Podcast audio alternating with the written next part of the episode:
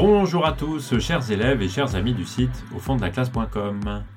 Dans cet épisode, on va voir comment Arthur Rimbaud célèbre l'émancipation par la fugue et par le plaisir de ce qu'il appelle la liberté libre.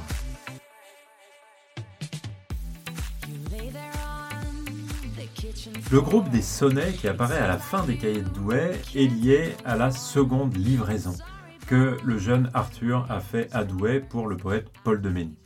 Et il est clair que, par leur forme, leur contenu, ils semblent devoir se rattacher à la deuxième fugue de Rimbaud, celle qui a eu lieu en octobre 1870 en Belgique. À tort ou à raison, ils sont liés dans notre imaginaire d'aujourd'hui à l'authenticité de cette fugue et aux expériences que le jeune Arthur aurait connues sur les routes de Belgique. Les descriptions très vives qu'on trouve dans ces poèmes sont vues comme une proximité avec les choses réelles et avec les instants de bonheur éprouvés à l'occasion de ces fugues. Pas de langage compliqué ni pompeux, les vers sont très simples, très légers. Ils font penser d'ailleurs au futur roman sans parole de Verlaine. Et quand Arthur rentre à Charleville, il confie à son professeur Georges Isambard son désir de fuguer à nouveau, car il adore ce qu'il appelle la liberté libre, un pléonasme évidemment qui semble exprimer cette envie de liberté totale, absolue. Alors parmi les poèmes qui sont directement liés à cette deuxième fugue, on peut citer Au cabaret vert et La Maline. Ces poèmes, on peut les relier au voyage à pied que Arthur Rimbaud fit en Belgique en euh, octobre 1870 et qui l'a conduit jusqu'à la ville de Charleroi. Et à Charleroi, il y avait euh, sur la petite place au bord du fleuve, la Sambre, accessible par le pont qui la relie à la gare, une auberge où tout était vert, même les meubles, et qui s'appelait à la Maison Verte. On peut penser que Rimbaud y a dû faire une escale vers la mi-octobre, et en tout cas, euh, un des personnages qui apparaît euh, dans un de ses poèmes, qui est nommé par l'expression la fille aux tétons énormes, serait une flamande, euh, au nom de Mia. Ce qu'on peut voir en tout cas si on se réfère au poème et qu'on ne va pas trop chercher dans la vie réelle, euh, compte tenu de, la, comment dire, de la difficulté à, saisir ce qui est vrai dans tous les témoignages qui peuvent exister, dans les poèmes on trouve un certain nombre de choses qui, sont vraiment liées au plaisir de la fugue et au plaisir de la liberté qui y sont euh, célébrés. D'abord, c'est le plaisir des sens. On peut citer par exemple les tartines de beurre, du jambon tiède, du jambon rose et blanc parfumé d'une gousse d'ail, la chope immense avec sa mousse, ça c'est la bière. Euh, ça, ce sont les plaisirs du goût, euh, les plaisirs euh, qui sont pris dans cette auberge-là. On peut faire remarquer aussi que dans ces deux poèmes, Au cabaret vert et La maline, la position du garçon est toujours très détendu parce qu'il est vraiment vautré sur sa chaise. On lit J'allongeais les jambes sous la table verte et je m'épatais dans mon immense chaise. Euh, cette position, elle est quand même caractéristique d'une forme de liberté, d'abandon. C'est aussi la découverte des femmes et d'une liberté assez spectaculaire, on peut le dire comme ça, du plaisir et euh, de la séduction. Alors il y a cette expression que j'ai citée avant, la fille aux tétons énormes, et euh, surtout dans la maline, une apparition très théâtrale d'une femme euh, qu'on pourrait appeler une femme fatale, séductrice, la servante malinement coiffée, en promenant son petit doigt tremblant sur sa joue. Une femme donc qui assume son pouvoir de séduction et qui en joue avec euh, le jeune garçon qui s'est arrêté ici dans l'auberge.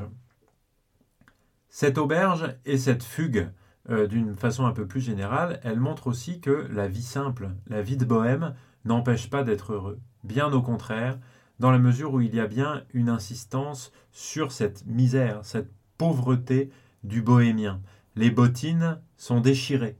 Euh, et pourtant, on insiste beaucoup sur son bonheur avec euh, l'adjectif bienheureux en particulier, et par cette mise en scène un petit peu paradoxale du plaisir d'écouter le temps passer, puisqu'il y a euh, une horloge ici.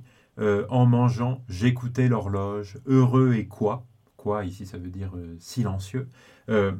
Et ici, l'horloge apparaît, contrairement à d'ailleurs la manière dont elle peut apparaître en général dans les poèmes, c'est-à-dire comme un signe de la fuite du temps, quelque chose de négatif qui montre que la vie est, comptée, qu'on n'a pas beaucoup de temps et que la mort va venir. Ici, c'est le plaisir de laisser le temps s'écouler, euh, qui est exprimé par la présence de ce détail réaliste, appelons-le comme ça, euh, qu'est cette horloge. Et puis, au-delà, ou en tout cas en dehors de ces poèmes liés très directement à la seconde fugue euh, en Belgique, il y a celui qu'on considère parfois comme le premier poème euh, de Rimbaud, Sensation. Euh, le poème Sensation, qui n'est formé que de deux quatrains, célèbre le plaisir d'aller, le plaisir de sentir. Et on peut le dire comme ça parce que ici, sentir et aller euh, sont des verbes qui apparaissent sans destination, sans objet.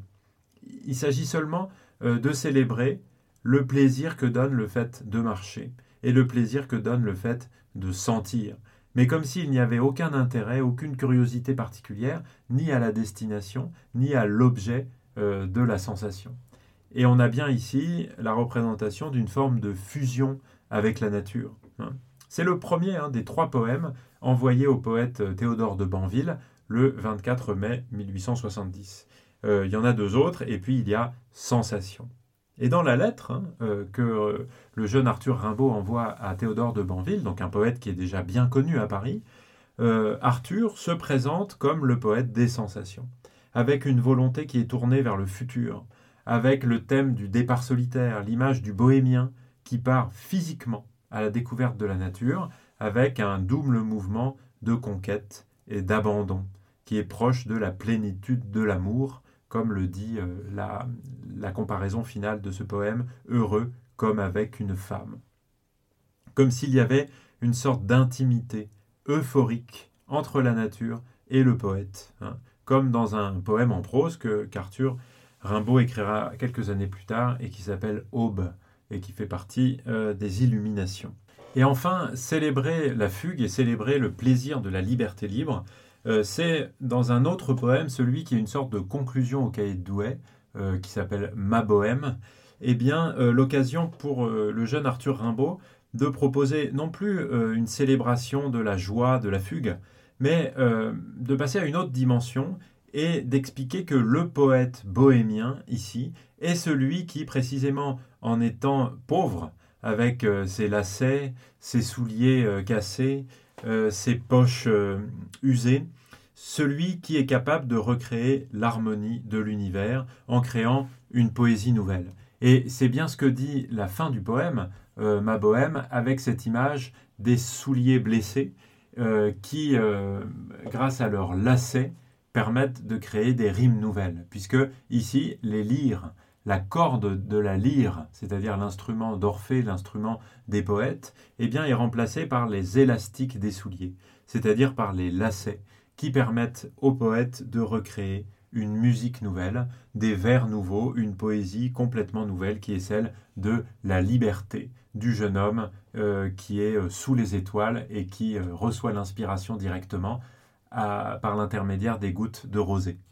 Et ici, on peut dire encore une fois que l'émancipation, euh, ici, qui passe d'abord par quelque chose de très matériel, de très terrestre, ici c'est la fugue, euh, est aussi une émancipation créatrice et qu'il y a bien un lien direct entre cette liberté euh, du jeune garçon, du jeune adolescent de 15 ans Arthur Rimbaud et la liberté créatrice du poète. Voilà en tout cas ce que je souhaitais partager avec vous sur l'émancipation par la fugue et le plaisir de la liberté libre. Vous pouvez retrouver un certain nombre de choses sur le site au fond de la classe.com. Je vous dis merci beaucoup de m'avoir écouté et à très bientôt. Ciao ciao